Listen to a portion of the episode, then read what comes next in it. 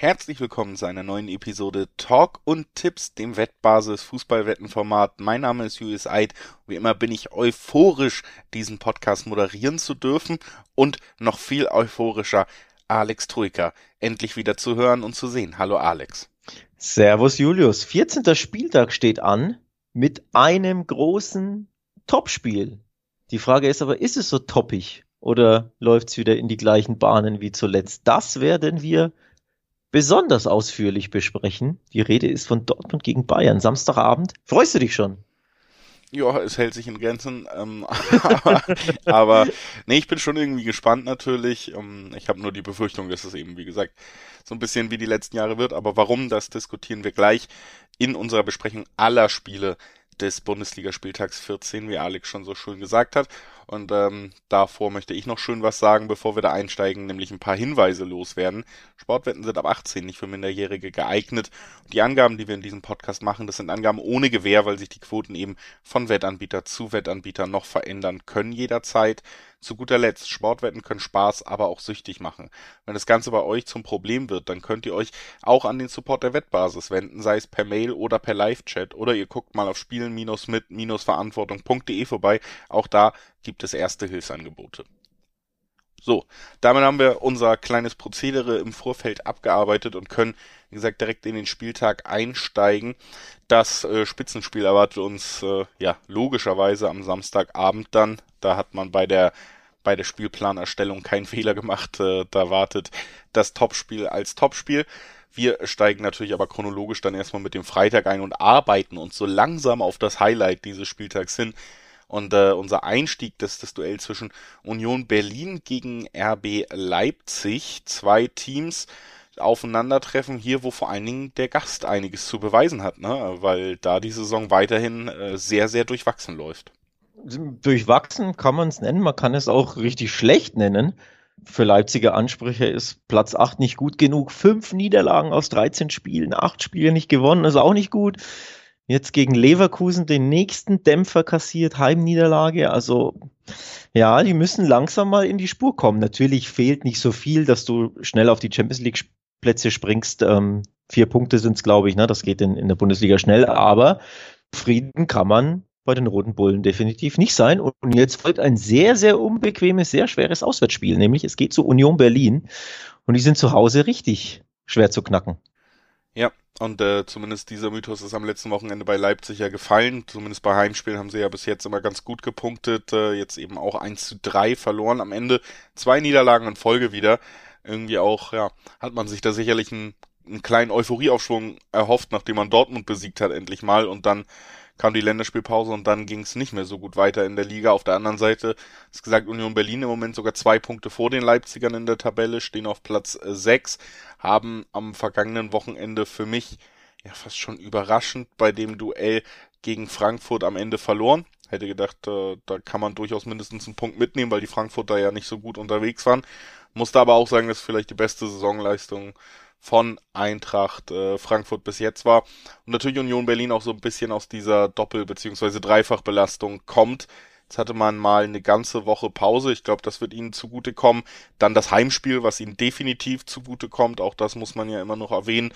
Deswegen glaube ich auch auf Leipzig wartet hier potenziell das nächste richtig schwere Spiel. Ja, Union ist eine Heimniederlage kassiert und das gegen die Bayern. Ähm, das spricht schon auch Bände. Also keine andere Mannschaft hat es, hat es geschafft, dann ähm, da in Köpenick was äh, Dreifaches mitzunehmen. Das wird, glaube ich, richtig schwer. Nichtsdestotrotz ähm, gibt es einen Muntermacher für Leipzig oder einen Auf, äh, ein Auf, eine aufmunternde Statistik, nämlich. Also ich dachte, du meinst jetzt ein, ein Getränk. Äh, das kann auch ein Muntermacher natürlich sein. Äh, könnten die Leipziger mal probieren. Ähm, achtmal gab es dieses Duell in der ersten und zweiten Bundesliga. Dabei hat Leipzig immer getroffen. Also auch ziemlich kurios, ne? Gegen Union, da schießen die Leipziger Tore. Ähm, das ist, denke ich, definitiv ein, eine, positive Statistik. Mal gucken, ob es so weitergeht. Also ein Tor traue ich ihnen tatsächlich zu. Sieg bin ich mir nicht sicher, aber ich glaube, ein Tor ähm, werden sie auf jeden Fall hinbekommen. Ja, es ist immer so ein bisschen diese, diese schwere Ausgangssituation, dass man dazu tendiert, logischerweise eigentlich auch zu sagen, trotzdem ist Leipzig irgendwie Favorit für mich, weil die, die Qualität des Kaders gehört natürlich zu den Top 3 äh, in der Liga eigentlich, ne? Andererseits spielen sie eine Saison, die da eben nicht hingehört. Union Berlin hingegen hat sich diesen Platz 6 äh, über die Entwicklung einfach stetig verdient. Deswegen ganz schwer auszumachen für mich auch hier im Dreiweg wirklich, wer denn jetzt für mich irgendwie die besseren Siegchancen hat. Gerade weil es auch ein Heimspiel für Union ist, wo die Statistiken eben richtig, richtig gut sind. Ich, ich tendiere auch äh, so in Richtung beide Teams treffen zum Beispiel. Das wäre dann eine 1,70er Quote zum Beispiel. Also das, das können ich mir gut vorstellen, dass da eben Leipzig wieder nicht komplett sattelfest ist, aber auf jeden Fall auch den, den traditionellen Treffer im Rahmen von Red Bull sind acht Spiele ja dann wahrscheinlich große Tradition, ähm, dass sie den Treffer dann wieder beisteuern können gegen Union Berlin. Ähm, was ich kurios finde oder unangemessen finde, sind die Quoten auf den Leipziger Sieg. Da gibt's nicht mal eine 2. Also Höchstquote ist, glaube ich, 1,94 oder so.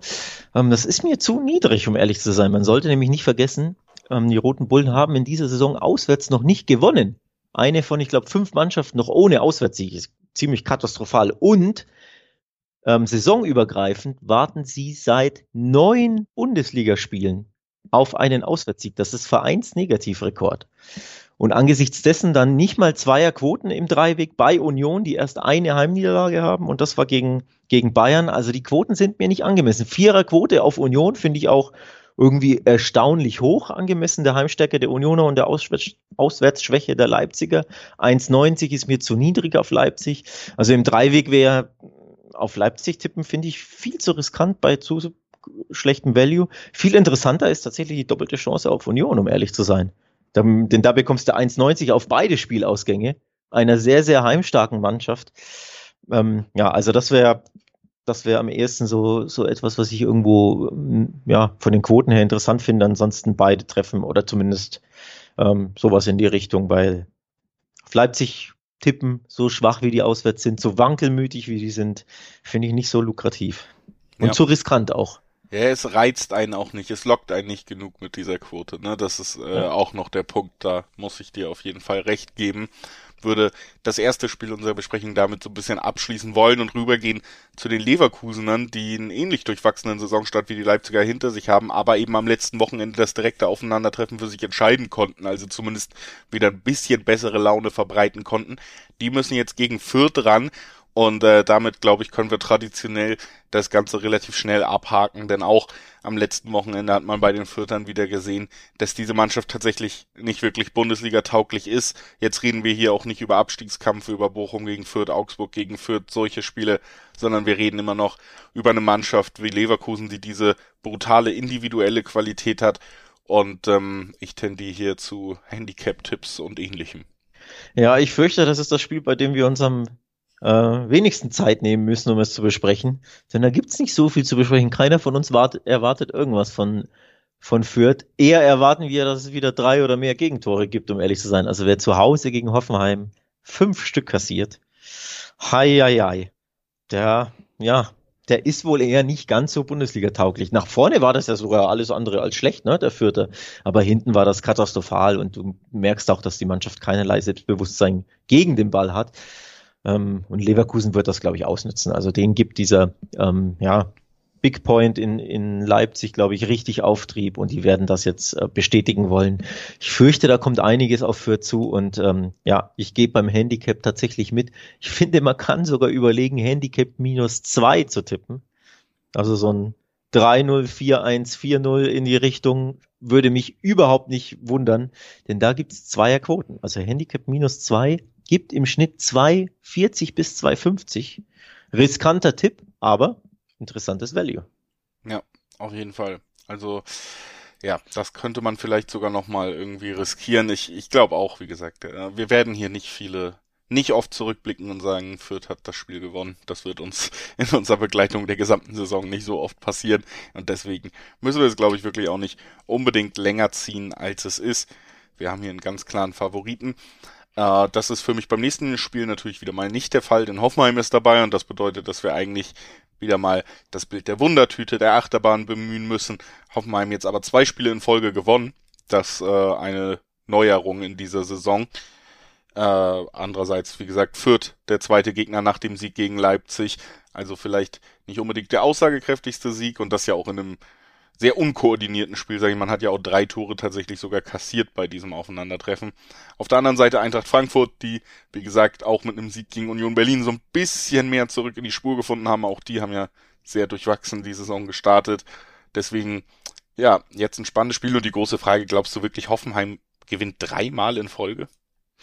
Ja, das ist eine gute Frage, denn Frankfurt ist gut drauf. Frankfurt hat nämlich dreimal in Folge gewonnen. Also nachdem es ziemlich lange dauerte mit dem ersten Sieg, nämlich bis zum siebten Spieltag gegen die Bayern, dann drei Spiele wieder nicht gewonnen wurden. Also den Schwung aus, Schwung aus dem Münchenspiel konnte man überhaupt nicht mitnehmen mit zwei Niederlagen in Folge und einem äh, Remis in der, wie du dich erinnerst, 95. gegen Leipzig, aber jetzt eben drei Siege in Folge gegen Fürth. Okay, Pflichtsieg auch da glücklich, weil in der Nachspielzeit, aber dann in Freiburg gewonnen, und gegen Union gewonnen, wenn auch wieder spät. Aber ne, zwei Gegner aus dem ähm, oberen Drittel, die du erstmal schlagen musst. Also Frankfurt kommt da mit Selbstbewusstsein. Deswegen glaube ich, das wird ein richtig, richtig enges Ding. Ja, also ich glaube auch, dass wir hier nicht äh, ein Spiel haben, was man wirklich so sehr gut äh, wie, wie Leverkusen und Fürth direkt im Dreiweg vorhersagen kann. Einfach, weil ich die Mannschaften auch, wenn man leistungstechnisch doch recht dicht beieinander sehe, ja. was so, was so die Möglichkeiten angeht, wenn sie einen guten Tag erwischen. Deswegen finde ich tatsächlich auch, das muss man zumindest erwähnen, die Quoten auf Frankfurt sehr hoch im Dreiweg. Drei Siebener Quoten auf einen Auswärtssieg für eine Mannschaft, die jetzt wieder dreimal in Folge gewonnen hat, die ja vom Prinzip her auch noch bis auf eben die Offensivabteilung um André Silva ja viele, viele Abläufe eigentlich der letzten beiden Saisons, die sehr erfolgreich waren drin hat, die einen Trainer haben, dem man das Vertrauen schenkt. Ähm, finde ich auf jeden Fall eine nennenswert hohe Quote. Ob ich da jetzt selber wirklich hintendiere, wir haben es gesagt, es ist sehr eng. Andererseits aber, aber vom Value her auf jeden Fall, denke ich, schon deutlich reizvoller auf, als der Tipp auf Hoffenheim mit 1,9 dann. Ja, Gerade, absolut. Also äh, das muss man vielleicht erwähnen. Ich ähm, würde tatsächlich auch hier wieder so dazu tendieren, dass wir zwei Mannschaften haben, die auf jeden Fall offensiv dazu in der Lage sind, sich gegenseitig zu überraschen und weh zu tun, die beide eben auch auf Umschaltmomente setzen. Das heißt, beide treffen wäre ein naheliegender Tipp. Merkt man auch an den Quoten. 1,5er, ja. das ist jetzt nicht die, die höchste beide Treffenquote, die es so gibt. Natürlich ähm, lohnt sich dann relativ schnell auch der Blick auf die Over-Under-Wetten. Also über 2,5 Tore gibt ein Sechser-Quoten, über 3,5 Tore gibt zwei Vierer-Quoten, natürlich mit einem gewissen Risiko verbunden, aber ein 3-1, ein 2-2 sind für mich beides irgendwie realistische ähm, ja, Ergebnisse, wenn diese Teams aufeinandertreffen, könnte ich mir auch noch ganz gut vorstellen. Also rein vom, vom Bauchgefühl, ohne vorab auf die Quoten zu gucken, war ich bei beide Treffen. Ähm, 1,50 ist nicht so super lukrativ, kann man natürlich easy ähm, auf seinen Wettschein dazu addieren, wenn man eine Kombi spielt, aber rein vom, vom, von der Quote her natürlich nicht so super attraktiv. Nichtsdestotrotz, ja, wer sich aus dem Dreiweg fernhalten, macht Sinn, denn das ist ein bisschen ein Wundertütenspiel von vielen, vielen Wundertütenspielen. An jedem Wochenende in äh, Deutschland ist das das vielleicht mit am schwersten zu tippende. Ich gehe tatsächlich aufs Remis, wenn du mich nach dem Dreiweg fragst. Weil ich glaube, ne, die einen sind gut drauf mit drei Siegen in Folge, die Hoffenheimer jetzt auch übrigens auf Platz fünf geklettert, muss man, sollte man auch mal erwähnen. Ne? Die schnuppern plötzlich an der Champions League, ähm, können sogar mit einem Sieg auf den Champions League-Rang springen, sollte Freiburg nicht gewinnen. Also ne, Hoffenheim kann da richtig schön klettern. Aber weil beide gut drauf sind, ähm, würde ich tatsächlich zum, zum Remis tendieren. Das wäre mein anderer Tipp, denn 380, 390 gibt's bei dem einen oder anderen Wettanbieter. Das finde ich richtig interessant für eine unentschieden Quote bei diesem, äh, für einen unentschieden Tipp bei diesem Spiel. Ja, muss ich auch sagen, kann ich mir gut vorstellen, einfach, ja, logisch, ne, wenn du dich überhaupt nicht auf einen Sieger festlegen kannst, ist ein, ein Remis nicht ausgeschlossen. So also ist das, das, ja. Das kann man, glaube ich, schon zusammenfassend äh, drunter schreiben. Übrigens äh, möchten wir euch noch einmal darauf hinweisen, dass ihr alle Bundesligaspiele natürlich auch in der Vorbesprechung schriftlich findet auf wettbasis.com. Zusätzlich eben auch eigentlich alle anderen wichtigen Sportevents, die immer so anstehen, mit Vorschauen, mit Quoten, mit Wettanbieter vergleichen, bekommt ihr da immer den direkten Überblick. Also wenn ihr wirklich vollkommen auf dem Laufenden sein wollt, was das ganze Wettgame angeht, dann würde ich sagen, ist äh, wettbasis.com die beste Adresse für euch. Das wollen wir euch hier natürlich auch nochmal ans Herz legen, da vorbeizugucken. Gibt sicherlich auch immer den Blick auf Liverpool. Die wollte ich einfach heute mal erwähnen, weil sie mir gestern wieder sehr viel Spaß bereitet haben. Tolle Mannschaft, ne, Alex? Ich weiß nicht, wo das jetzt herkommt, ja. ja was ist das für eine Überleitung? Habe ich gestern Abend noch geguckt, fand ich schön. Ja, fand ich auch geil, aber was hat dann. Naja, und äh, weil wir über eine sehr schön spielende Fußballmannschaft geredet haben, kommen wir jetzt, jetzt zu Wolfsburg. Äh, richtig. ich, ich, hatte tatsächlich sowas erwartet. Dass du, aber nicht Wolfsburg, ich dachte, du leitest jetzt über zu Augsburg oder dergleichen. Ähm ja. Nee, Liverpool spielt schön Fußball. Die Wolfsburger ab und zu vielleicht auch. So. Ob jetzt in diesem Spiel bleibt abzuwarten.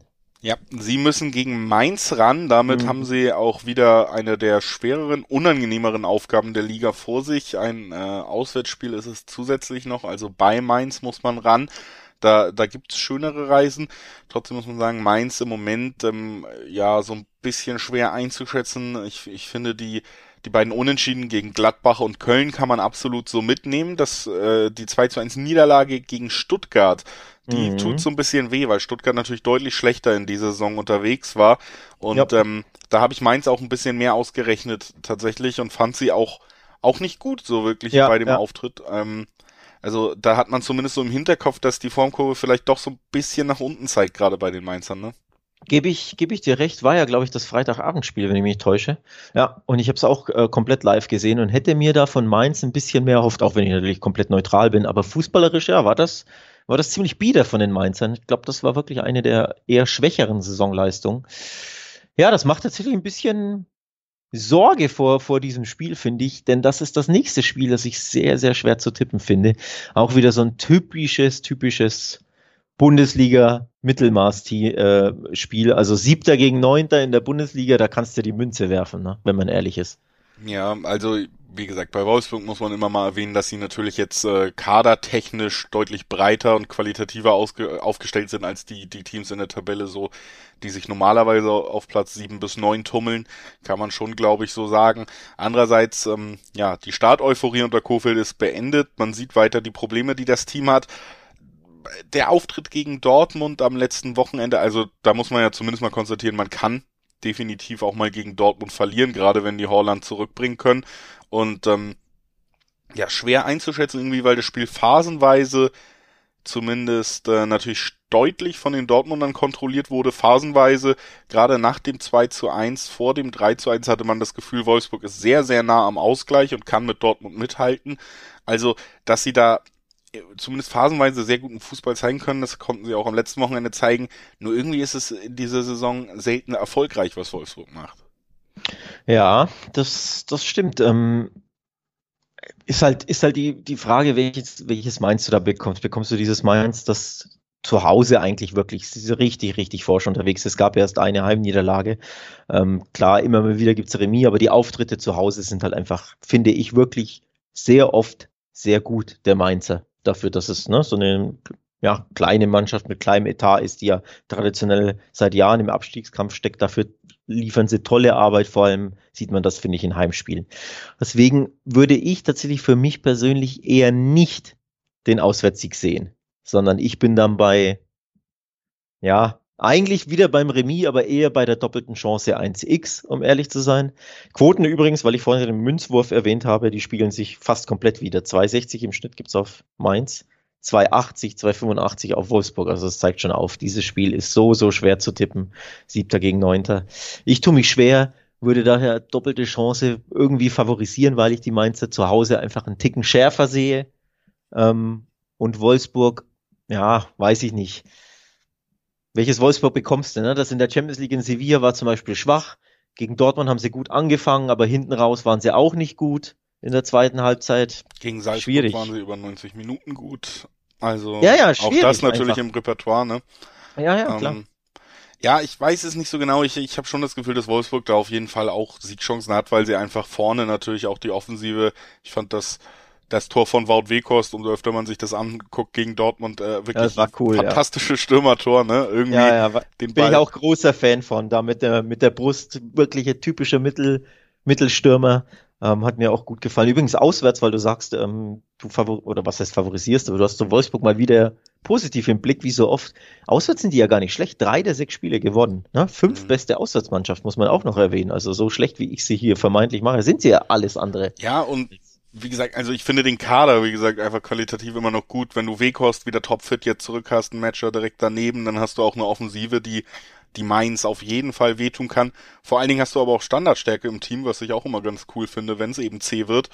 Also ähm, da, deswegen, ja, ich sage jetzt nicht, ich bin mir hundertprozentig sicher oder so, aber da finde ich die zwei Achterquoten auf Wolfsburg tatsächlich trotzdem relativ lukrativ im, im Dreiweg, weil, weil ich das Team schon ja von der Qualität her nochmal einen ganzen Schritt über Mainz sehe. Jo. Was? Äh, kleiner, kleiner Mutmacher übrigens, die letzten beiden Auswärtsspiele in Mainz hat Wolfsburg gewonnen. Und wenn ich mich nicht täusche, sind sie sechs oder sieben Spiele äh, in Mainz. Habe ich Wolfsburg gesagt? In Mainz. Also Wolfsburg hat in Mainz die letzten beiden gewonnen und ich glaube sechs oder sieben Spiele in Mainz nicht verloren. Also irgendwie in Mainz fühlen sie sich ganz wohl. Ich sage ja, dieses Spiel ist, ist ein Münzwurf. Ich tue mich, ich tue mich brutal schwer. Ähm, unentschieden? Einigen wir uns wieder aufs Unentschieden? Könnte auf jeden Fall Sinn machen, ja. Ähm, äh, du hast die doppelte Chance Mainz erwähnt, äh, die doppelte Chance Wolfsburg tatsächlich genauso oder ähnlich dotiert. Könnte man natürlich auch, wenn man eher in Richtung Julius gefühlt tendiert, vielleicht das mitnehmen, einfach das Unentschieden, auf das wir uns einigen können und den Wolfsburg-Sieg. Oder eher in Richtung Alex, dann halt andersrum 1x oder 2x oder x2. Ich, ich bin ja mit mir selbst nicht im Reinen bei dem Spiel, weil es einfach so schwierig ist. Ne? Deswegen, ja. Also zumindest äh, die Quoten sind, egal was man tippt, sehr lukrativ. Das kann man so stehen lassen. Das kann man so stehen lassen und äh, da ist dann sicherlich auch einiges rauszuholen. Frage ist, ja, was holen wir aus dem nächsten Spiel raus? Denn das, du hast eben gesagt, bei einem anderen Spiel typisch Bundesliga, das hier ist jetzt für mich typisch Bundesliga. Augsburg gegen Bochum, Strahlkraft bis ins äh, letzte asiatische Land, wo die Leute sich um die TV-Übertragung reißen. Äh, Augsburg gegen Bochum. Alex, erzähl mal was. ja, Strahlkraft ich fange damit an, dass ich sage, Bochum frischt ein bisschen die Bundesliga auf. Das gefällt mir tatsächlich gut, ähm, was der VfL macht. Anders als die armen Fürther, die bemitleidenswerten Fürther, ist Bochum schon irgendwo ziemlich gut angekommen in der Bundesliga nach dem Aufstieg. Und das hätte man so ja auch nicht unbedingt erwarten können. Ne, muss man sagen, natürlich hauptsächlich ähm, zu Hause holen sie die Punkte. Das macht es jetzt auch, glaube ich, so schwer gegen, gegen Augsburg zu Hause. Vier der sechs Spiele gewonnen. Auswärts ist das nicht so prickelnd. Sechs der sieben verloren. Gleichzeitig ist Augsburg ja so ein bisschen ähm, andersrum drauf. Also sprich, die Augsburger holen hauptsächlich zu Hause ihre Punkte, nämlich drei Siege gab's äh, at home und auswärts noch gar keinen. Das lässt mich so ein bisschen tendieren zu, hm, vielleicht wieder so ein dreckiges, unschönes 1-0, 2-1 Augsburg oder oder, oder sogar Remis, ja. Ähm, ich, ich glaube auch, dass es eng wird, natürlich, weil Bochum wird wieder drauf setzen und Augsburg hat jetzt nicht unbedingt die Mittel. Ich muss auch sagen, dass der letzte Auftritt von Augsburg war ja dieses äh, am Ende absurde Unentschieden gegen die Hertha, was äh, Paul Dardai seinen Job gekostet hat. Und das ist ja eigentlich wirklich nur Unentschieden für Augsburg ausgegangen aufgrund der, der kollektiven Dämlichkeit von Hertha am Ende in diesem Spiel. Also schon recht bizarres Ergebnis oder wie es zustande gekommen ist. Und dann muss man natürlich unterm Strich sagen, sogar in Anführungszeichen gegen die Hertha, die danach den Trainer entlässt, weil sie mit der Leistung so unzufrieden sind, reicht es nur zu einem späten Punkt. Da muss man auch mal sagen, Augsburg ist für mich auch weiterhin nicht in der Saison angekommen und auch, ähm, ja, ich glaube, konstatieren kann man so ein bisschen jetzt nach 13 absolvierten Spieltagen ähm, öfter mal zu der Saison zu Saisonbeginn hier auch in diesem Podcast so ein bisschen gemutmaßt. Ich finde jetzt, ähm, ja, was, was Markus Weinziel seit der Sommervorbereitung aus diesem Team gemacht hat, auch nicht wahnsinnig beeindruckend. Ähm, so langsam ist das auch überall angekommen. Also ich, ich möchte sagen, ich habe erste Stimmen so aus, aus Augsburg und Region gehört, dass, dass eine Niederlage hier auch äh, kritisch für den Trainerjob sein könnte. Ich möchte widersprechen beim, bei der These, Augsburg ist in der Saison nicht angekommen, denn sie haben nur zwei der letzten sechs Spiele verloren. Also sie können wirklich mittlerweile mithalten. Da waren 1-4 gegen äh, in Mainz, das war mal wieder nicht so prickelnd, aber ansonsten haben sie sich stabilisiert auf ihrem überschaubaren Niveau. Also fußballerisch ist das nicht gut, aber trotzdem 1-1 Hertha, Bayern zu Hause 2-1 geschlagen, Stuttgart zu Hause 4-1 geschlagen zu Hause sind sie nochmal unbequemer und spielen auch einfach besseren Fußball und vor allem trauen sie sich mehr zu. Das ist so das Hauptding. Ich finde, auswärts sind sie immer viel zu zaghaft und haben zu viel Respekt, zu viel Angst und wollen zu sehr irgendwie 0-0-1-1 ermauern und mitnehmen. Aus, äh, zu Hause trauen sie sich einfach mehr zu, spielen Forscher nach vorne. Deswegen Bochum-Sieg sehe ich nicht, auch wenn die Bochumer sehr gut drauf sind, aber wir haben die Auswärtsschwäche angesprochen. Augsburg ist zu Hause forsch unterwegs. Deswegen finde ich es gar nicht so unsexy, hier mal auf den Heimsieg zu blicken bei zwei 30er bis 240er Quoten. Das ist schon lukrativ. Ja, und es ist gerade für Augsburg auch einfach ein enorm wichtiges Spiel. Man steht gerade auf dem Relegationsplatz und er kann eben mit drei Punkten den Sprung auch an Bochum wieder ranwagen. Also auch was ja, den Abstiegskampf ja. angeht, ist es halt ein super wichtiges Spiel. Da ist auch nochmal extra Motivation vorhanden. Du hast die Heimstärke angesprochen. Ich man hat jetzt zwei Spiele in Folge nicht verloren.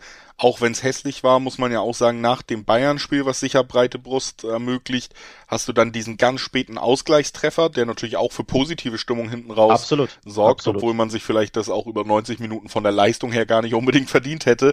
Also die Stimmung ist tatsächlich, glaube ich, nicht schlecht in Augsburg. Heimspiel, Aufsteiger, kann ich mir am Ende auch vorstellen und die die 230er, 235er Quoten sind da natürlich dann auch auf Auswärtssieg recht, recht lukrativ, ne? Heim, Heimsieg. Heimsieg meine ich, ja, entschuldige. Ja, ja. Ähm, sehe ich auch so, ja. Also unentschieden oder Heimsieg, aber die Quote auf, auf den Augsburger Heimsieg bei so schwachen Bochumer nochmal sechs der sieben verloren. Also, na, die können das nicht auf dem, auf dem Auswärtsrasen hinbekommen, was sie zu Hause einfach, einfach schaffen. Quoten sind lukrativ, kann man mal ein bisschen was riskieren. Ja. Würde ich tatsächlich auch mal unterschreiben. Ein bisschen Spannung reinbringen hier. Bisschen Kommt nicht so häufig vor, ne? Kommt nicht so häufig vor. Aber ähm, nehmen wir heute mal mit, finde ich. Bisschen in Vorbereitung auf das, was noch folgt. Aber ja, bevor wir zum Topspiel kommen, haben wir noch ein Spiel vorher auf dem Zettel, Alex. Und das ist das Duell zwischen Bielefeld und Köln. Und äh, die Bielefelder sind, ja, würde ich sagen, weiterhin tabellarisch unter Zugzwang. Jetzt mittlerweile vier Punkte vom Relegationsplatz weg. Also letztes Jahr schafft man es, den Abstieg zu vermeiden. Jetzt im verflixten zweiten Jahr fällt man immer weiter zurück und es ist halt einfach gerade wirklich eine Situation, wo wir haben jetzt gerade auf Augsburg getippt. Wenn Augsburg gewinnt und Bielefeld verliert, sind sie sieben Punkte von den Augsburgern, die gerade nur einen Platz vor ihnen stehen, entfernt, sind immer noch auf dem direkten Abstiegsplatz. Also es ist, es ist jetzt jede Woche super wichtig für Bielefeld. Und äh, ja, jetzt müssen sie aber gegen den Derby-Sieger mit der breiten Brust ran, ne? Ja, aber die Frage ist natürlich, hat, naja, breite Brust passt jetzt natürlich nicht vom, vom Sprachbild, aber wie, wie ist denn die Brust der Bielefelder so generell? Konstituiert nach ne, nur einer 0-1 Niederlage, ja, schiefes Sprachbild, ich weiß, aber nach nur einer 0-1 Niederlage in München. Denn da hat Bielefeld, finde ich, sich sehr, sehr gut aus der Affäre gezogen. Bis wann äh, stand es 0-0? Bis zur 75. plus minus. So, also ich finde, Bielefeld hat das in München sehr, sehr gut gemacht, sich wirklich gut verkauft. Davor ein 2-2 gegen Wolfsburg ist auch nicht so schlecht. Davor in Stuttgart gewonnen 1-0. Also ich würde hier Bielefeld alles andere als unterschätzen wollen. Ich habe das Gefühl, du, du tust das so ein bisschen.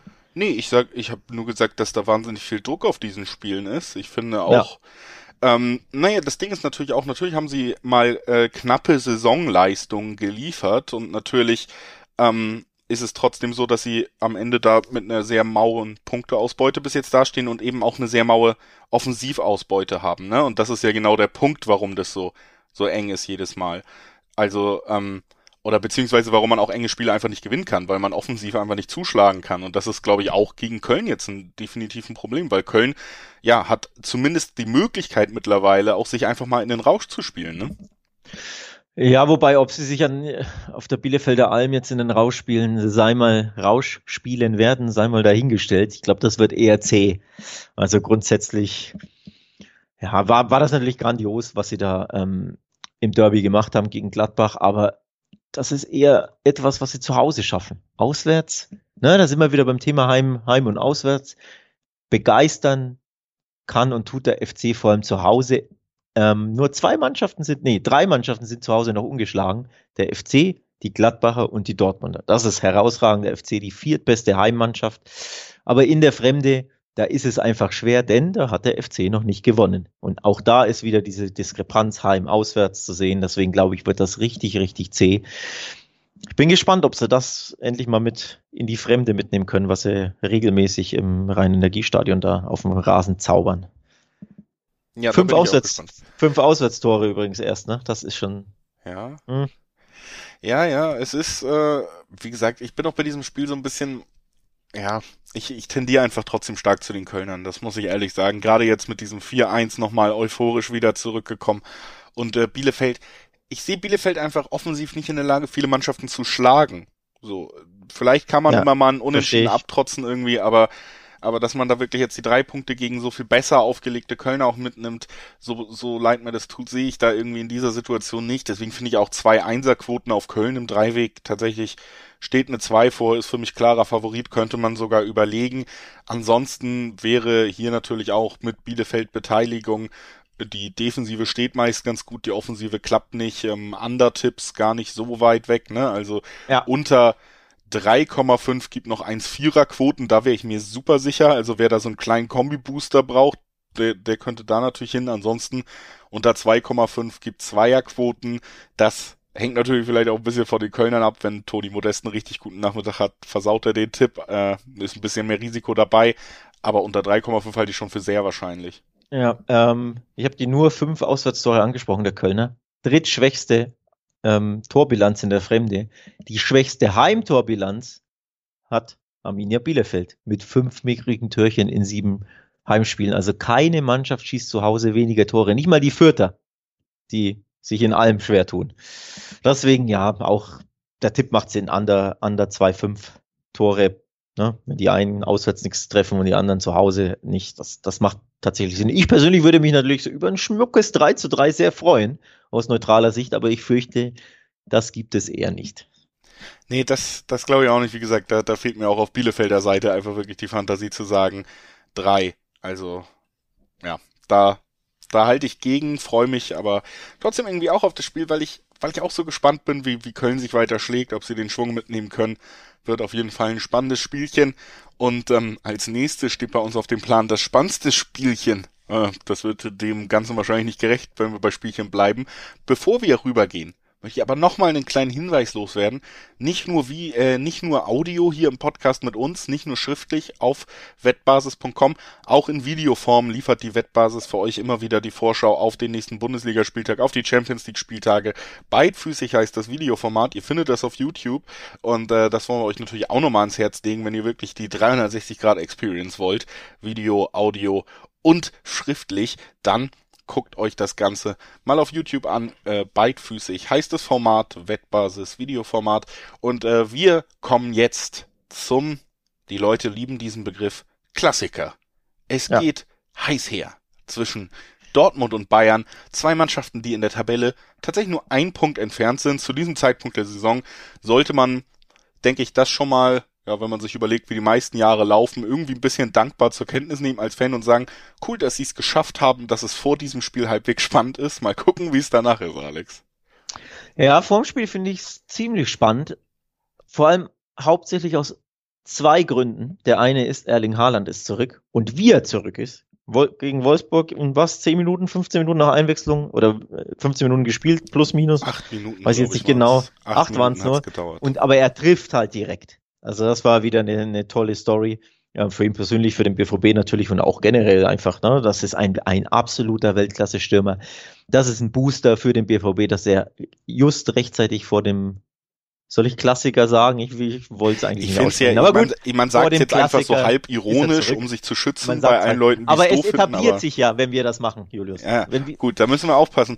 Aber äh, auf jeden Fall, es ist ja das Topspiel, das, das größtmögliche Topspiel in Deutschland, was Fan Rezeption angeht, was die Größe der Vereine, die Qualität der Mannschaften angeht, das ist das Topspiel. Das muss man einfach sagen. Um auf Holland nochmal kurz zu sprechen zu kommen, vielleicht auch einen Vergleich zu bringen, der ihm noch nicht gerecht wird. Das ist mir bewusst. Ich will auch nicht sagen, die sind auf demselben Level. Aber Alex, du kennst es als Barca-Fan, ja. Es gab oder gibt eigentlich immer lange Zeit diese Momente im, im Camp Nou, wenn Messi überhaupt irgendwo an den Ball kommt, dass das ganze Stadion so ein bisschen aufgeregt ist, dass alle ja. bereit sind für den nächsten magischen Moment oder in den seltenen Situationen, wo er mal eingewechselt wurde, dass wirklich alle im Stadion wissen, okay, das kann ein Spiel komplett verändern. Und interessanterweise jetzt beim Comeback von Haaland und dem Tor im Anschluss, ich hatte schon vorher so ein ähnliches Gefühl einfach, was er ausstrahlt, diese Weltklasse, dieses, da kommt jetzt ein Spieler, wenn der fit ist und wenn der so funktioniert, wie er funktioniert, dann kann der jedes Spiel entscheiden. Und das hast du in der Bundesliga eben auch nur bei den Bayern sonst, vielleicht mit einem Lewandowski noch in seiner Topform weiterhin. Und ansonsten hast du diesen kommenden absoluten Weltstar bei Dortmund. Und, und das ist natürlich einfach auch, auch in diesem Spiel kannst du nicht ignorieren, dass beide Teams über Unterschiedsspieler verfügen und beide könnten den Unterschied dann auf ihre Seite ziehen, ne? Ja, absolut.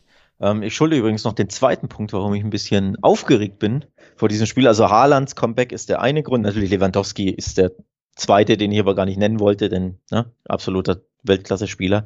Ballon d'Or-Debatte möchte ich nicht öffnen. Lass mal zu. So, der zweite Doch, Punkt lass mal ist, kurz dass, was dazu sagen. Nee, warte, warte, warte, lass mir.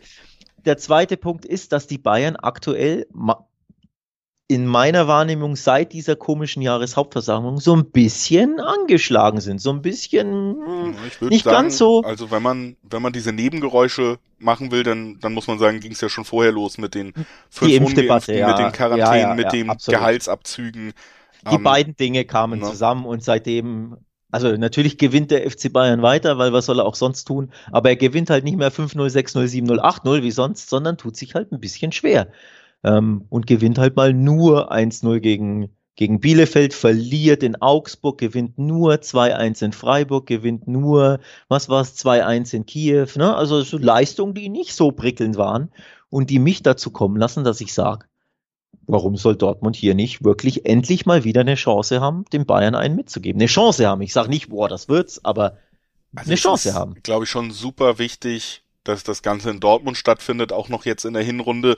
Wenn wir in der Hinrunde das Duell in München gehabt hätten, dann dann wären die Chancen sehr schlecht gewesen, dass es nach diesem Spieltag noch große Diskussionen gibt. Ich äh, sehe hier natürlich auch, man muss ehrlich sagen, was ich nicht abschütteln kann in diesen Topspielen ist einfach, nimm dir die letzten Jahre und erinner dich an irgendwelche Spiele, wo man das Gefühl hatte, Mensch, jetzt steht Bayern so ein bisschen mit dem Rücken zur Wand, jetzt müssen sie mal wieder mit einer guten Leistung bestätigen, dass sie wirklich die Besten sind. Und dann frag dich, wie oft haben sie das getan? Die Antwort ist 100 Prozent. Und Ja, das macht mir Angst vor solchen Spielen und schließt auch 4-5-0 Handicap-Siege gegen jedes Team der Liga eigentlich nie aus. ja aber nee. Äh, ja, aber auf der also- anderen Seite ist es ja so, das ist dieser Bayern-Mythos, der da mitschwingt. Ne?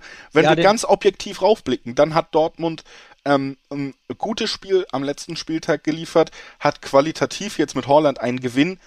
Ein Spieler, der auch bei Bayern München nicht auf der Bank sitzen würde, äh, da bin ich mir sehr sicher. Obwohl Lewandowski, also schwere Diskussion, wahrscheinlich dann Doppelspitze. Auf jeden Fall ähm, wäre ja, Le- äh, Haaland kann, kann überall auf der Welt den Unterschied machen, in jedem Duell, der ist da und Bayern hat eben diese Probleme. Bayern hat ja diese Probleme nicht nur neben dem Platz, sondern sie ziehen sich ja auf den Platz. Wir reden ja auch über ein Spiel, wo ein Kimmich eben fehlen wird. Und das ist nun mal einer der besten Sechser der Welt, sportlich gesehen, der diese Mannschaft auch zusammenhält, die ja seit Jahren auch defensiv gerne ihre Schwächen hat, die jetzt auch noch den in Dortmund äh, tatsächlich recht geliebten Upamecano seit dem letzten DFB-Pokalfinale haben, denn da hat er ja auch durch individuelle Fehler gleich zwei Tore hergeschenkt und das hat er ja weiter auch drin, dieser Aussetzer. Ne? Also da, wenn Dortmund eiskalt sein kann und die Umschaltsituation nutzt, vielleicht den einen Ausrutscher von Bayern nutzt und Horland da wirklich einfach jeden jeden Ball auch verwertet, den er bekommt, dann dann ist hier schon was drin.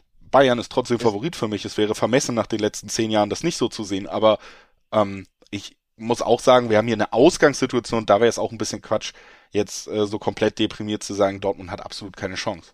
Nee. Kommen wir mal kurz zu den harten Fakten, die deprimierend sind ein bisschen aus BVB-Sicht. Der BVB hat die letzten sechs Duelle am Stück gegen den FC Bayern München verloren und dabei fünf Bundesligaspiele in Serie verloren. Also der Supercup, ne, DFL Supercup war ja da auch noch dabei, deswegen sechs Duelle und fünf Bundesliga-Duelle. Alle verloren. Niemand unentschieden geschafft.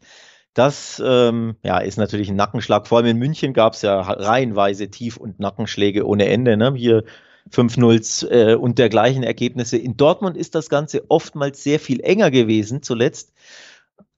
Aber eng, schön und gut. Gewonnen hat der BVB halt trotzdem nicht oder Punkte geholt. Also es gab halt trotzdem leider oftmals, wenn auch knapp auf die Mütze. Ja, das nur so, um mal die Statistik ähm, zu benennen. Die ist, die liest sich nicht gut. Ich sage aber, und jetzt kommt's, ich hau mal einen raus, das nimmt ein Ende. Ich sag, der BVB schafft mindestens das Remis. Will mich einfach mal festlegen, weil sechs Duelle am Stück verloren, das ist einfach krass. In so einem Spiel, das muss auch mal, dieser Negativlauf muss mal enden, da ist vielleicht ein bisschen Wunschdenken dabei, aber Ja, ja gehört dazu.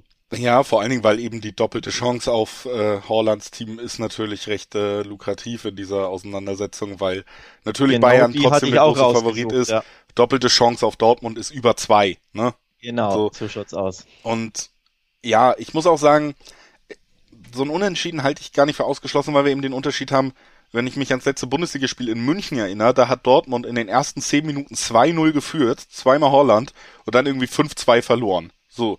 Und jetzt reden wir aber ein Spiel in Dortmund, wenn Dortmund da 2-0 führt, dann schafft Bayern 2-2. Dann gibt's eben nicht noch diese drei Extratore so, ne? Mhm. Ähm, so, ein, so einen ähnlichen Spielverlauf könnte ich mir tatsächlich auch vorstellen. Ich würde mich auch nicht so weit aus dem Fenster lehnen und sagen, Dortmund gewinnt hier. Ähm, andererseits, ja, du hast diese Unterschiedsspiele auf beiden Seiten. Kimmich fehlt und der wird sportlich fehlen, da bin ich mir sehr sicher. Es wäre Quatsch, das, das klein zu reden. Aber beim BVB fehlt voraussichtlich auch Bellingham. Das ist ja. natürlich auch eine, eine enorme Schwächung. Also so wie es Stand heute Donnerstag dass aussieht. Dass du aber klar. zumindest da dann wieder leicht entgegenhalten kannst, natürlich anderer Spielertyp, aber dass ein Moderhut wieder da ist, der ja in, in seiner Zeit vor der Verletzung auch eine wichtige Rolle gespielt hat und auch wieder Immerhin, ja. gut aussah direkt. Ähm, also einfach optisch. Belling Bellingham würde mir natürlich wesentlich besser im Mittelfeld gefallen, weil er einfach eine grandiose Saison spielt. Also das ist einfach auch eine Schwächung. Also bei den einen fehlt Kimmich und bei den anderen voraussichtlich Bellingham kann sich, kann sich noch ändern bis Samstag, aber es sieht wirklich nicht gut aus, ähm, dass der es schafft. Fitnessstatus von Haaland, auch wenn wir ihn so gelobt haben, muss man ja auch hinterfragen, war was, eineinhalb Monate oder so verletzt, mhm. hat jetzt okay 10 Minuten, 15 Minuten gespielt, reicht's dann direkt für 90, noch dazu gegen die Bayern auch da ein kleines Fragezeichen. Du willst es ja auch nicht zu sehr übertreiben und ihn direkt ne, in die nächste Verletzung treiben. Also da ein halbes, Viertel des Fragezeichen und ein mehr als halbes Fragezeichen ist hinter der Zuschauerzahl. Denn Corona-Maßnahmen, wir kennen sie in Deutschland, die sind in München ziemlich eindeutig. Da gibt es keine Zuschauer. In Dortmund ist das Ganze noch nicht geklärt, aber der BVB hat gestern schon via Social Media mitgeteilt, es könnte sein, dass dieses Stadion alles andere als voll sein wird. Nein, das ist auf jeden Fall so. Die 67.500 verkauften Karten wurden allesamt storniert. Es wird aber einen neuen Verkauf geben, wo dann. Aber es ist noch nicht klar, ob es. Ähm, also leer wird es wahrscheinlich nicht sein. leer sein man wird oder 25 Prozent oder man so. Man rechnet genau. beim Verein mit ungefähr 30 Prozent Auslastung. Das wären äh, ungefähr 27.000 Zuschauer. Äh, das ist, glaube ich, aber trotzdem bei dem Spiel Dortmund-Bayern, bei den Dortmunder Fans sind 27.000 Fans genug, um hörbar zu sein und vielleicht auch Immerhin hörbar einen Unterschied zu machen. Ne? Aber man muss es einkalkulieren. Ja, also ja, eine volle Süd wird es nicht aus, geben, ne? das ist so. Ähm, ja, also wenn das Stadion leer ist, leer sein sollte, ich weiß es nicht, gehe ich jetzt nicht unbedingt von aus, weil Bayern ist nicht Nordrhein-Westfalen. Aber man muss es mit einkalkulieren, dass beim BVB halt nicht 80.000 ähm, Terz machen, ne, auf den, auf den, auf den Rängen. Nichtsdestotrotz, ja, abschließend bleibt mir zu sagen, auch ich finde diese doppelte Chance 1x sehr, sehr interessant mit dieser Zweierquote. Hm. Zum einen Bauchgefühl, diese Serie der Bayern endet, muss auch irgendwann mal enden. Ja, zum anderen Lewandowski-Push, äh, Lewandowski-Push sage ich schon, Haaland-Push, dass der zurück ist, ist einfach ähm, ja, eine super Nachricht. Auch ein witziger Tipp übrigens. Lewandowski trifft Haaland trifft. Ich weiß gar nicht, ob es das als Kombi gibt. Würde würde ich interessant finden. Beide treffen. Ja, ähm, die ja. Gegenwart und die Zukunft äh, quasi dann vereint. Das FC Bayern oder? Nee, das nicht. Das können sie sich, glaube ich, nicht, nicht, leisten. Was Mino Raiola da gerne an Gehältern und Handgeldern einstreicht, das, das macht Bayern traditionell ja eigentlich nicht. Aber ansonsten ja, ich hoffe einfach auch wahnsinnig, um das abzuschließen, auch nochmal von, von der Fanperspektive. Ich hoffe, dass es ein ansehnliches Spiel wird, was eben auch lange offen ist, so wie die Ausgangssituation auch irgendwie offen ist. Äh, ein hoher Bayern-Sieg wäre natürlich schnell deprimierend, würde jegliche mhm. Fahrt aus der Bundesliga wieder rausnehmen, würde auch schnell, glaube ich, ja, den, den Drive, den ein Topspiel mit Borussia Dortmund Beteiligung kann ja immer spektakulär werden. Das haben sie ja oft genug bewiesen, ne? auch in den Duellen gegen Leverkusen. Auch gegen Bayern gab es tolle Spiele. Es gab ja auch mal einen 3-2 Heimsieg, der nicht allzu lang her ist, noch unter Favre, wo man äh, einen 2-1 Rückstand gedreht hat. Auch eine Dynamik entwickelt, ein sehr ansehnliches Spiel gewesen. Ich hoffe einfach, dass beide Mannschaften lange im Spiel bleiben. Dass wir nicht eine frühe 2-3-0-Führung vom Favoriten aus München haben, weil dann, dann wird's eben doch irgendwie zäh. Ich, ich hoffe darauf, dass wir lange lange ein Auf und Ab und lange gucken, Mensch, wo steht Holland, wo steht Lewandowski, wer, wer hat das bessere Ende für sich. Und ein Dortmunder Sieg wäre ein Ausrufezeichen, nicht nur generell aufgrund des Sieges, sondern auch tabellarisch, denn der BVB würde dann die Tabellenführung übernehmen. Also Bayern ist ja ein Punkt davor. Also es wäre wirklich ein Zeichen an die Bundesliga, auch an die Sportwelt an sich, wenn der BVB A endlich mal wieder Bayern schlagen würde und B dann wirklich auch Tabellenführer für mindestens einen Spieltag bliebe oder sein würde. Ähm, Wäre eine schöne Geschichte, muss ich ehrlich sagen, auch so aus neutraler Sicht irgendwo jetzt gar nichts gegen die Bayern oder pro Dortmund, sondern generell. Ne? Man will ja eine spannende Bundesliga, man will ja mal schöne Stories haben, die nicht immer langweilig sind. Und deswegen, ja, würde ich mir mindestens ein Unentschieden wäre schön, aber so ein Dortmund-Sieg wäre doch mal eine feine Geschichte. Auch wenn es wahrscheinlich eh nur eine Momentaufnahme wäre, weil der BVB in den nächsten Spielen dann wieder die Tabellenführung verlieren könnte. Aber es wäre eine schöne, schöne Story am Samstagabend. Ja. Mal schauen, vielleicht wird's ja sogar was mit der Herbstmeisterschaft, das können wir diskutieren, nachdem dieses Spiel absolviert ist. Absolviert ist auch in unserer Besprechung, ist erwartungsgemäß ein bisschen länger geworden. Ich hoffe, ihr verzeiht uns das, dass wir dem hier auch dann ein bisschen diesen prominenten Platz einräumen. Wir gehen weiter zu den Stuttgartern, die müssen gegen Hertha ran. Stuttgart mit dem 2 zu 1 äh, Sieg am letzten Spieltag haben ja ein bisschen positives Erlebnis mitgenommen. Die Hertha tritt an mit Typhoon Korkut. Was ist da denn schon wieder los, Alex?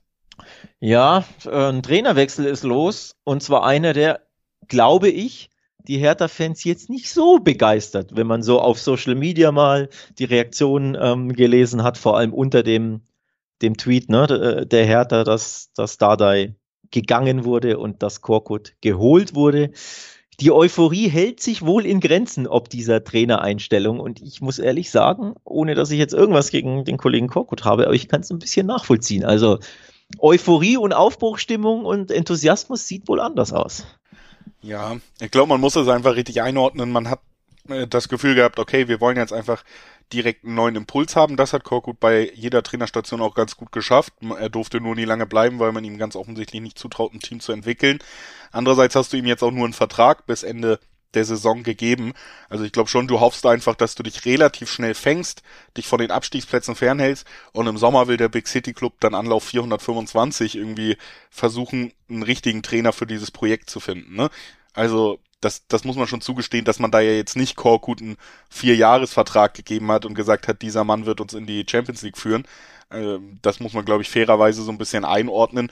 Trotzdem zeigt es natürlich weiterhin diese Ideenlosigkeit und einfach auch, dass da in den letzten Monaten und Jahren so viel falsch gelaufen ist bei der Hertha, wenn du vom Impulsgeber Paul Dardai, den du nur zurückholst, nicht weil dein Fußball ihm gefällt oder sonst was, du holst ihn zurück, damit er das, das Team erreicht und den Abstieg vermeidet und ähm, dann holst du im Anschluss, holst du Taifun Korkut, damit er das Team erreicht, einen Impuls gibt und den Abstieg vermeidet, weil Pal Dardai nicht mal mehr das und äh, von Impuls zu Impuls hangelst du dich ohne klaren Plan. Man muss auch langsam drüber reden, dass der Transfersommer dem Team sicherlich nicht geholfen hat bis jetzt. Also Herr Bobic wird da auch auf allen Ebenen, auch kommunikativ bis jetzt, äh, sag mal. Herr, Herr Bobic. Herr Bobic wird den Vorschusslorbeeren noch nicht gerecht, die er sich vielleicht in nee. Frankfurt verdient hat. Sehe ich genauso, ähm, ja. Finde ich, ist natürlich auch für ihn irgendwie eine schwere Situation, weil er ist ja unter einigen Getöse gewechselt. Absolut. Und äh, ich glaube, da würden ein, zwei Leute schauen auch mit, mit Schadenfreude mittlerweile auf die Hertha, auch aus Frankfurt. Ja, kann ich, kann ich auch irgendwo nachvollziehen. Ich glaube, Schadenfreude gibt's auch bei dem einen oder anderen, wenn er die, die Trainerwahl sieht. Vor allem in Stuttgart, wo ne, Korkut nicht funktioniert hat. In Leverkusen übrigens, glaube ich, da hat er zehn Spieler so gecoacht vor, vor einigen Jahren. Punkteschnitt von 1,0 oder so war das. Also abgrundtief schlecht für Leverkusener Verhältnisse. Deswegen auch, ich muss ehrlich sagen, es würde mich kein Stück überraschen, wenn Hertha nochmal spät in der Saison den Trainer wechselt und wenn sie wirklich richtig unten reinrutschen. Also sie sind ja tabellarisch eh schon unten mit 14 Punkten aus 13 Spielen, Tabellenplatz 14. Das sieht nicht toll aus, nur vier Spiele gewonnen aus 13. Also, na, jetzt lass mal Bielefeld gewinnen, wie du es gesagt hast. Die Hertha gewinnt nicht, dann wird es erst recht richtig, richtig, richtig eng. Aber ich kann mir vorstellen, da, dass es noch ein Stück weiter runter geht mit Korkut, dass das wirklich, ich will nicht sagen schief geht, im kompletten Sinne, dass sie absteigen, aber dass sie wirklich bis zum Schluss da unten drin stecken. Würde mich nicht überraschen. Deswegen, um mal zum Spiel zu kommen, tippen wir auf Eine Stuttgarter, einen Stuttgarter Heimsieg? Ja, kann ich mir tatsächlich gut vorstellen, einfach weil Stuttgart das erste Mal auch so ein bisschen positive Stimmung mitnimmt. Silas ist zurück. Silas äh, konnte wieder spielen. Das ganze Stadion hat das wirklich auch bejubelt und das ist nun mal einer der Spieler, der in der letzten Saison wirklich zu Recht für richtig Furore gesorgt hat. Ne? Also auf den freue ich mich auch einfach wieder. Das fehlt mir bei der Hertha so ein bisschen. Und ähm, ja, Hertha ist auch einfach so ein bisschen die Frage. Du holst jetzt wieder einen Trainer, der nicht unbedingt für, für spielerische Weiterentwicklung steht. Andererseits bist du mit diesem Team ja konsequent den Weg gegangen. Bubic hat gesagt, wir wollen jetzt Mentalität holen. Wir haben mit Dardai den Trainer, der für Mentalität steht. Und wo hat dich die Mentalität hingebracht? Schlechte Fußballspiele und schlechte Ergebnisse. Und jetzt baust du aber weiter auf dasselbe, was schon irgendwie nicht funktioniert. Also ich hätte hier vielleicht sogar wirklich aus Hertha-Sicht das entspannt gefunden, wenn du mal na gut, der ist jetzt vorher schon bei, bei Werder gelandet, aber ein Ole Werner, ein Spiel, ein Trainer, der, ja. der für eine spannende Spielanlage steht, mal was risk also ein Projekt aufbauen kann, ne? Hier hast du wieder nur Verwaltung und die Hoffnung, dass die Spieler, äh, dass sich ihm Peter Pekarik über 90 Minuten schön reinbeißt. So, das ist der Style, den, den Hertha jetzt da irgendwie weiterfährt. Und ich glaube, gegen Stuttgart, die im Aufwind sind, die tollen Fußball spielen können, die einen wichtigen Spieler jetzt zurückhaben, reicht es nicht. Deswegen ist mein Tipp tatsächlich auch der Heimsieg. Ja, mich reizt tatsächlich die Quote. Ne? 2,25 im Schnitt, also teilweise bis zu 2,30 gibt's auf den Stuttgart Heimsieg. Ich finde diese Quote wirklich ähm, sehr interessant. Sie haben jetzt endlich gewonnen. Ähm, 2 zu 1 am letzten Spieltag gegen sehr unbequeme, sehr schwer zu schlagende Mainzer, auch wenn die natürlich jetzt nicht sonderlich überzeugt haben oder eher schwach waren, aber ne, musste auch erstmal schaffen.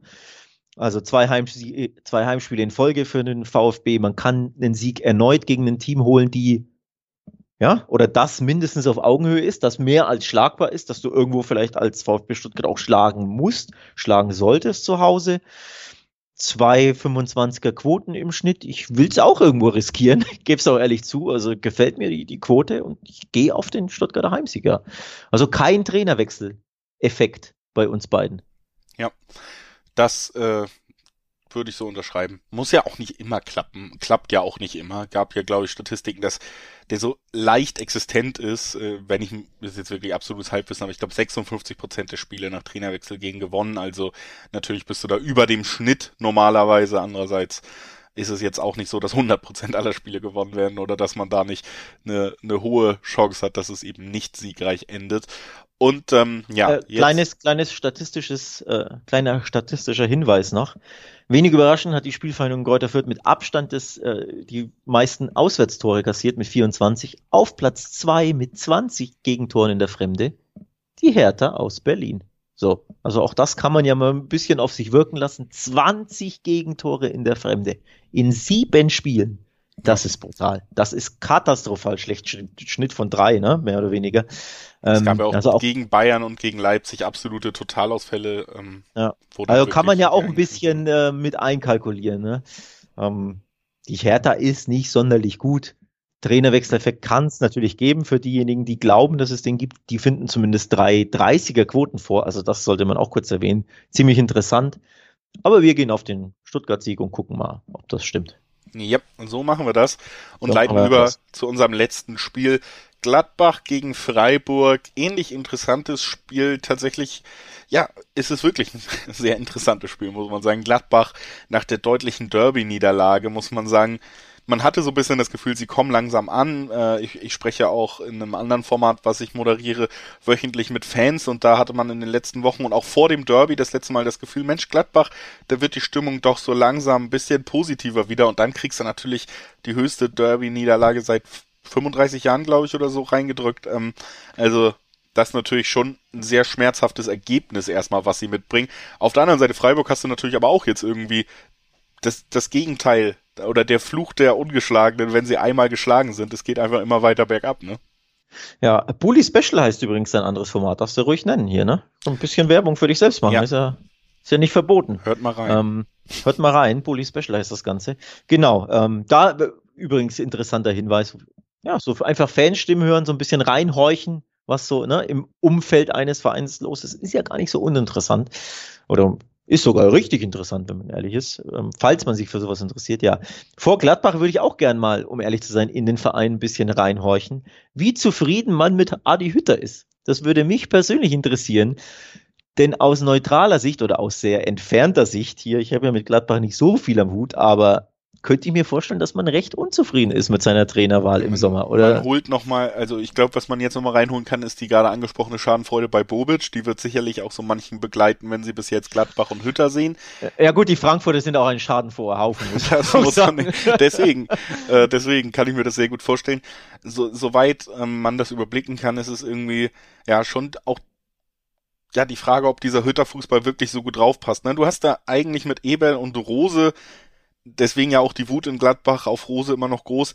Zwei Leute gehabt, die gemeinsam gesagt haben, wir starten jetzt ein Projekt, die gemeinsam eingekauft haben, die eine Spielidee für dieses Team hatten. Dann ist Rose weggegangen, die Spielidee ist weggegangen. Und man hat eben aber auch keinen Trainer geholt, der auf ähnliche Attribute setzt. Hütter setzt ja auf einen viel schnelleren, direkteren, aggressiveren Fußball einfach auch.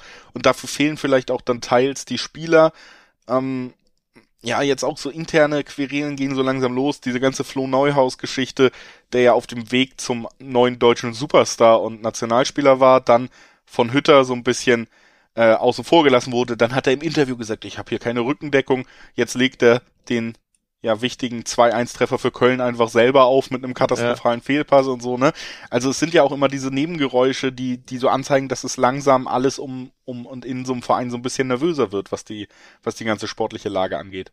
Ja, weiß ich nicht, ob es nervöser wird, ähm, da bin ich zu weit weg, aber die Leistungen sind halt einfach nicht wirklich gut, vor allem nicht konstant. Also Platz 11 mit fünf Siegen und fünf Niederlagen, 18 zu 18 Toren, 18 Punkten aus 13 Spielen, das ist erneut enttäuschend. Gladbach hat letztes Jahr eine brutal schwache, enttäuschende Saison gespielt für die eigenen Ansprüche und für das eigene Leistungsvermögen, das da ist. Und sie knüpfen einfach mit neuem Trainer daran an. Das ist einfach zu wenig. Das Gegenbeispiel ist der SC Freiburg, ne? der Vierter ist, der absolut ja, eine grandiose Saison spielt, der, der die Ansprüche mehr als übertrifft, die man so hat, oder auch die generell die Ne, die, die Leistungsfähigkeit, die man dem Verein und der Mannschaft zutraut, wird absolut übertroffen. Also so ein bisschen schon das, finde ich, das Gegenbeispiel zu den Gladbach. Die einen underperformen und die anderen overperformen und jetzt treffen sie aufeinander. Macht es natürlich technisch ziemlich schwer. Die 1,80, 1,90 für Gladbach, weiß ich nicht, ob die mich reizen, um ehrlich zu sein. Ich finde im Dreiweg tatsächlich, also ich habe auch so die Befürchtung, dass Freiburg auswärts, jetzt hast du so ein bisschen diese Trendumkehr. Ich, ich tu mich auch schwer auf Freiburg zu tippen. Da sind die Quoten tatsächlich mit 420 aber sehr lukrativ. Tu mich aber schwer, weil ich nicht so ein Freiburger Gefühl habe. Andererseits finde ich aber auch Gladbach nicht gut genug ähm, und Freiburg auch gut genug, um, um diese 1,8er Quote auf, auf Gladbach jetzt nicht wahnsinnig interessant zu finden im Dreiweg. Ne? Also das ist so ein bisschen auch diese, diese Kombination aus wie, wie schätzt man das ein und Value, was man für was bekommt, die mich so ein bisschen vom Dreiweg eher weg, wegholt, muss ich ehrlich sagen, bei diesem Spiel. Mhm. Ich mach mal, mach mal den Gladbacher Fans ein bisschen Hoffnung, denn auch hier statistisch gibt es äh, Spannendes zu entdecken. Borussia Mönchengladbach hat nur eines seiner letzten 19 Heimspiele gegen Freiburg verloren, bei 11 Siegen und 7 Remis und seit 17 Spielen ist man zu Hause in Folge gegen den Sportclub ungeschlagen. Ich tue mich nur so schwer damit, weil ich habe auch wirklich, und ich bin weiter der Meinung auch zu Recht, Freiburg halt mega lange dafür gelobt und gesagt, es ist kein Zufall, dass sie ungeschlagen sind, es ist kein Zufall, dass sie jetzt nach drei Niederlagen in Folge immer noch auf Platz vier stehen, sondern das ist eine Kombi aus guter Kaderplanung, guter Arbeit vom Trainerteam und dem Team gemeinsam. Und ich tue mich schwer, dieses Team, was ich so gelobt habe, äh, also es, ich kann mir nicht unbedingt vorstellen, dass sie vier Spiele in Folge verlieren, ehrlich gesagt. So, Freiburg ja, das wäre krass, ne? Freiburg ist eigentlich keine Mannschaft, auch von der Qualität her, die sie nun mal jetzt bewiesen haben, die vier Bundesligaspiele in Folge verlieren sollte unbedingt. Das, das ja. kommt bei mir so ein bisschen mit rein. Deswegen, ähm, ja, tendiere ich fast zum Trüger-Tipp auch so ein bisschen, dass, dass ich glaube, das könnte sehr gut ein Unentschieden werden hier beim letzten Spiel des Podcasts. Ist da, ist da ein Copyright dahinter? Ja, mittlerweile. Trademarkzeichen, der Trüger. Aber ich hab, aber ich ähm, halte das. Ja. Im letzten Spiel unentschieden tippen, ja.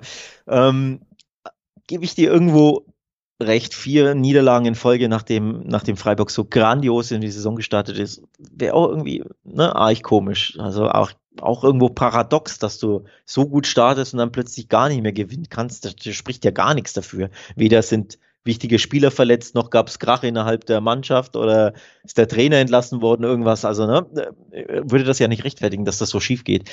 Plus, die andere Frage ist natürlich die Nachwirkungen dieser krachenden Derby-Niederlage. Sind die noch zu sehen, zu spüren, zu ja, bemerken in diesem Spiel. In der letzten Saison war es der erste richtige Bruch, ne? Danach äh, hat Gladbach tatsächlich nicht mehr viel positive Schlagzeilen geliefert. Ja, also ich würde tatsächlich sagen, ich gehe einfach doppelte Chance, Achtung, x2. Also Freiburg gewinnt oder Remis. Ja. 1,95 im Schnitt gibt's da. Guck mal, wer hat die Höchstquote? Ähm, Unibet 1,98. Ja. Alles halt, andere als verkehrt, ne? Deckt halt eben genau das ab, was, was ich auch meinte, ne? Nämlich dieses Gefühl, vier Niederlagen in Folge für Freiburg gegen Gladbach ja jetzt auch nicht das Gladbach, wo man sagt, Mensch, die stehen auf Platz drei, die spielen die stärkste Hinrunde seit Ewigkeiten, tolle Entwicklung, sondern eher so ein bisschen durchwachsen, auch mit einem neuen Trainer noch am Anfang vielleicht einer Entwicklung. Ja, ich kann mir auch vorstellen, dass Freiburg sich reinbeißt. Mein Tipp so ein bisschen unentschieden ist natürlich bei deiner doppelten Chance einfach mit drin, deswegen keine, kein Widerspruch ja, von mir. Ja, ich, ich wollte ja hier das Remis, wie du äh, tippst, nicht dann den Troika-Tipp dann nicht auch einfach dahinter schieben. Auf, auf doppelte Chance finde ich natürlich auch immer toll, ne, weil ja. du. Ja, und ja. vor allem so ein bisschen, ich habe ja die, diese schlechte, ähm, ne, 17 Spiele in Folge äh, zu Hause äh, in Gladbach nicht gewonnen ähm, genannt. Das kann ja auch irgendwann mal enden. So eine, also es ist ja auch eine ziemlich krasse lange Serie, ne? Die kann ja auch irgendwann zum Ende kommen. Das ist ja nicht, nicht gesagt, dass Serien unendlich immer weitergehen. Irgendwann müssen die ja beendet werden. Vor allem, wenn sie recht lange gehen. Von daher, ja, ich glaube auf Freiburg so die Underdog-Rolle, da fühlen sie sich ja eh wohl, wenn man nicht so viel von ihnen erwartet, ne? Wenn eine andere Mannschaft Favorit ist und das Gladbach grundsätzlich auf dem Papier Favorit ist, da, ne, da erzähle ich jetzt keine bahnbrechenden News. Das ist einfach so. Und ich glaube, da fühlen sich die Freiburger grundsätzlich wohl. Die Dortmunder wurden beispielsweise geschlagen, wir erinnern uns, gegen die Leipziger gab es ein Unentschieden, in Wolfsburg wurde gewonnen.